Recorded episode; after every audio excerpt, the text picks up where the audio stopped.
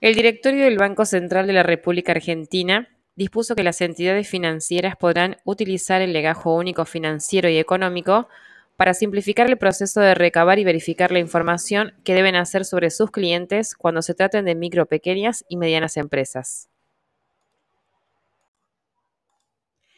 El directorio del Banco Central de la República Argentina reglamentó el decreto que estableció el régimen de fomento de inversión para las exportaciones, que promueve las inversiones destinadas a la puesta en marcha de nuevos proyectos productivos en actividades forestales, industriales, minerales,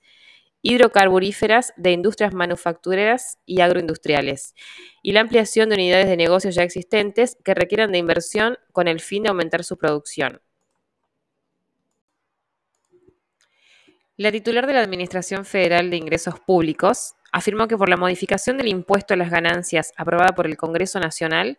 unos 47 mil millones podrán volcarse al consumo e inyectar dinamismo a la economía.